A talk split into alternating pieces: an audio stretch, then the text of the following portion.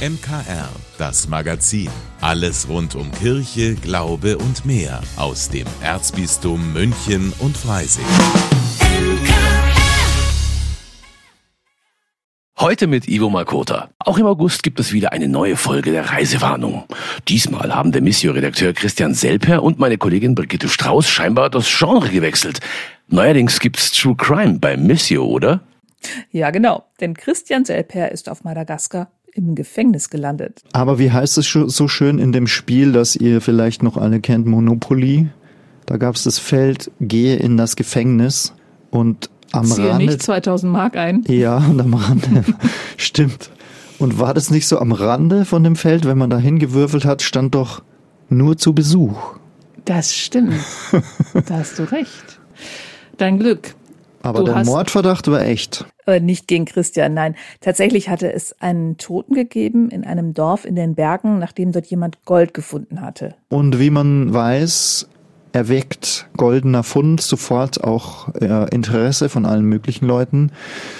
Es kam wohl zu einem Streit, es soll eine Frau im Spiel gewesen sein, genau weiß man es nicht.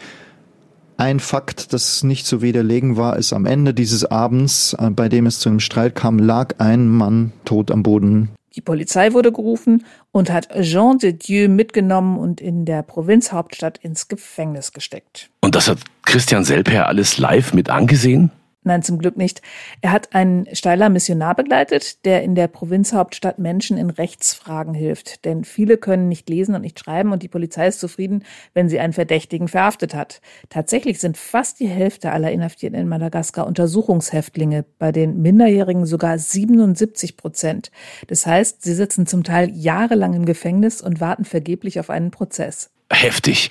Aber das ist dann hoffentlich zumindest nur ein Untersuchungsgefängnis, oder? Nein, die sitzen zusammen mit verurteilten Mördern und anderen Verbrechern. Die Gefängnisse sind auch komplett überbelegt. Mindestens dreimal so viele Menschen sitzen dort ein, wie eigentlich Platz haben. Das hat Amnesty International immer wieder kritisiert. Christian Selper konnte sich, wie gesagt, tatsächlich ein solches Gefängnis von innen anschauen. Etwas, das für andere Journalisten eher schwierig ist. Das ist manchmal ein Vorteil, dass man so ein bisschen unterm Radar fliegt, würden wir uns vorstellen als, wir sind Journalisten aus Deutschland, wir wollen die Menschenrechtslage anschauen, dann würden natürlich wenige Türen aufgehen. Wenn man aber sagt, "Hm, da ist dieser Kirchenmann, der geht da zu den Menschen und betet mit denen und steht ihnen bei und hilft ihnen ein bisschen, dann öffnen sich manche Türen doch. Und sogar Fotos haben sie gemacht von Etagenbetten und beschmierten Wänden. Unglaublich. Aber mal zurück zu eurem Fall. War denn der Mann, den die Polizei festgenommen hat, jetzt schuldig? Das konnte Christian leider nicht aufklären. Also doch nicht so richtig True Crime. Wobei er hat ja im Prinzip andere Verbrechen aufgedeckt. Nämlich, dass das Rechtssystem in Madagaskar theoretisch ganz gut ist, in der Praxis die Leute aber nicht zu ihrem Recht kommen.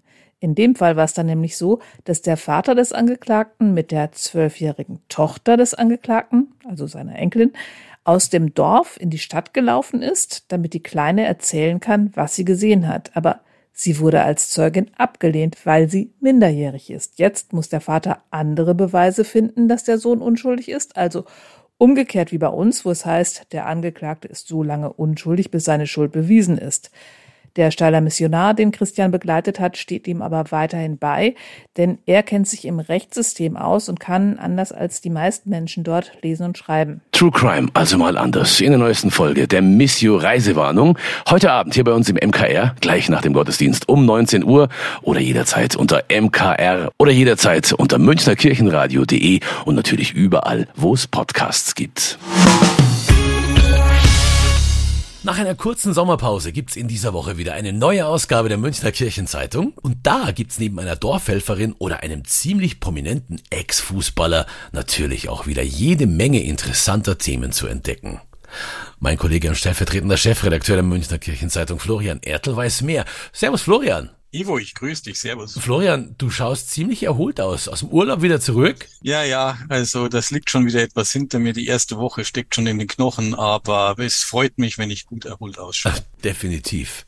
Florian, ähm, bevor ich jetzt auf die Themen, die ich eben genannt habe, komme, warum habt ihr denn als Titelseite ein Kettenkarussell mit der Überschrift Volksfest? Ist die Vorfreude auf die Wiesen so groß in der Redaktion der Münchner Kirchenzeitung oder woran liegt's? Ja und äh, nein. Ähm, Natürlich sind wir hier als Münchner Kirchenzeitung auf die Wiesen durchaus fokussiert, aber in unserem Schwerpunktthema, da es sich tatsächlich um Volksfeste dreht, werfen wir einen Blick nicht nur auf die Wiesen, sondern auf die ganze Fülle von Volksfesten in unserer Heimat.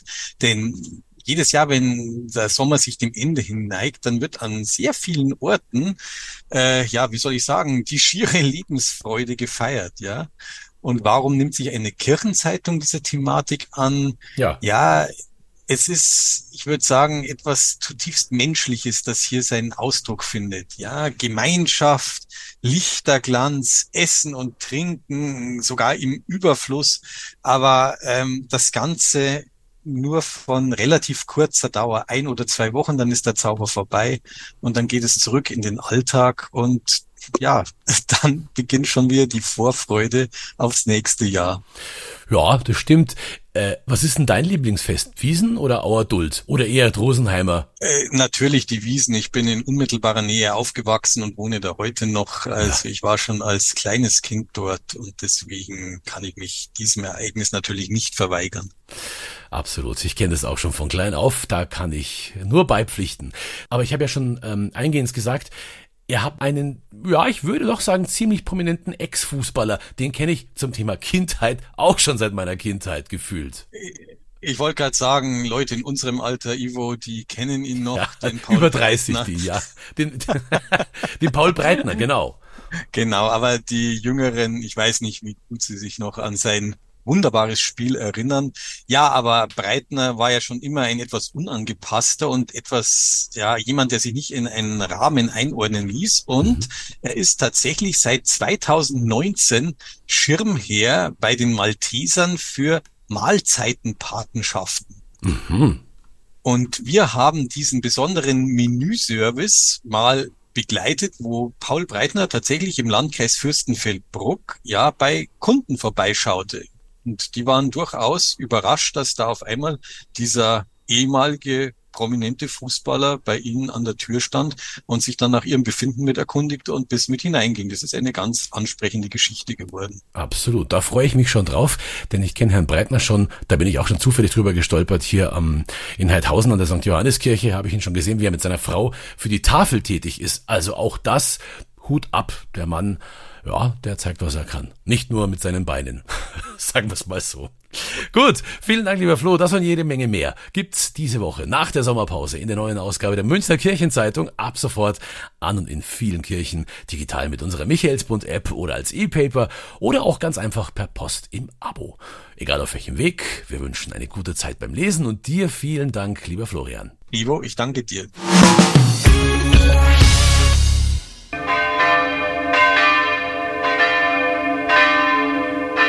Ja, so klingen die Glocken der St. Stephankirche in Berg am Leim hier bei uns in München. Übrigens die einzigen Glocken in der Stadt, die noch von Hand geläutet werden. Meine Kollegin Magdalena Rössert war vor Ort und hat sich mal das Geläut genauer angeschaut. Sigrid Palter ist seit über zehn Jahren in der St. Stephan-Kirche aktiv, in der Kirchenverwaltung und als Messnervertreterin. Die Glocken in St. Stephan werden noch, müssen noch, wenn sie erklingen sollen, mit Hand geläutet werden, also richtig so am Seil, wie man das von Karikaturen her kennt, wenn die Ministranten sich hochziehen lassen. Die kleine Filialkirche wird seltener benutzt als die große Pfarrkirche. Dabei hat sie einen ganz eigenen Charme und ist Palter sehr ans Herz gewachsen. Weil sie immer im Schatten von St. Michael, dieser wunderschönen Barock-Rokoko-Kirche steht und ich da ein bisschen traurig drüber bin, denn äh, St. Stephan ist ja, geht ja ganz zurück auf etwa 860. Und keiner beachtet diese geschichtliche Wichtigkeit. Und nicht nur die kleine Kirche hat schon einige Jahre auf dem Buckel. Die Glocken sind eben jetzt gut 400 Jahre alt und die haben das Glück gehabt, im Krieg nicht eingeschmolzen zu werden, äh, was das Schicksal vieler anderen äh, Kirchenglocken aus München war. Alte Glocken also in einer alten Kirche, die auch in Zukunft von Hand geläutet werden. Ich finde, und Gott sei Dank meine Mitstreiter in der Kirchenverwaltung finden das Gleiche, dass zu einer so alten Kirche auch ein altes Geläute gehört. Sie selbst läutet seit einigen Jahren kaum noch. Aber zum Glück gibt's in der Pfarrei die Familie Walter, die schon seit fast sieben Jahren zu Gottesdiensten und besonderen Anlässen die beiden Kirchenglocken erklingen lassen. 275 Kilo wiegt die kleinere und 300 die größere Glocke. Und das geht ganz schön in die Arme, erklärt Klaus Walter. Gerade die große Glocke, die braucht schon Kraft und Ausdauer. Besonders anstrengend ist es an von Leichnam, wenn man sie dann eine Viertelstunde in Schwung halten muss. Trotzdem liebt Walter das Läuten von Hand. Weil es Spaß macht. Und vor allem, weil Glocken einfach dazugehören. Das macht einfach mehr her, auch für die ganzen Leute, für die Kirchgänger, die kommen, wenn einfach die Glocken läuten, wenn der Einzug der Gläubigen in die Kirche von Glockengeläut begleitet wird. Das ist einfach schöner, wenn gescheit geläutet wird. Und das geht in St. Stephan eben nur, wenn sich Klaus Walter so richtig reinhängt.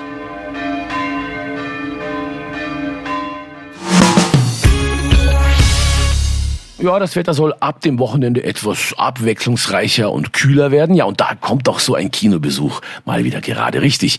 Denn auch in dieser Woche gibt's wieder so einiges Sehenswertes. Mein Kollege Thomas Bremser weiß mehr. Die Filmtipps im MKR. Bitte sehr. Stell dir vor, du ziehst um. Mitten aufs Land.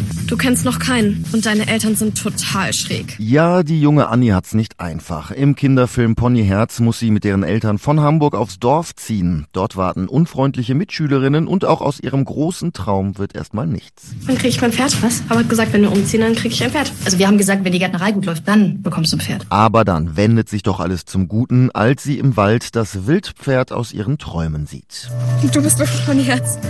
Willst du, dass ich auf dir reite? Eine wunderbare Freundschaft zwischen Pferd und Kind, tolle Naturbilder und mittendrin der legendäre Dieter Hallervorden. Ponyherz ist ein Film für die ganze Familie. Ich denke, es ist an der Zeit, dein Leben zu ändern. Inwiefern? Comte du Barry will ich dem König vorstellen. Das französische Historiendrama Jeanne du Barry zeigt eine eigenwillige Frau, die aus ärmlichen Verhältnissen kommt und den König um ihren Finger wickelt. Sie steigt auf zur mächtigsten Geliebten am Hof. Eure Verirrungen machen uns zum Gespäck von Versailles.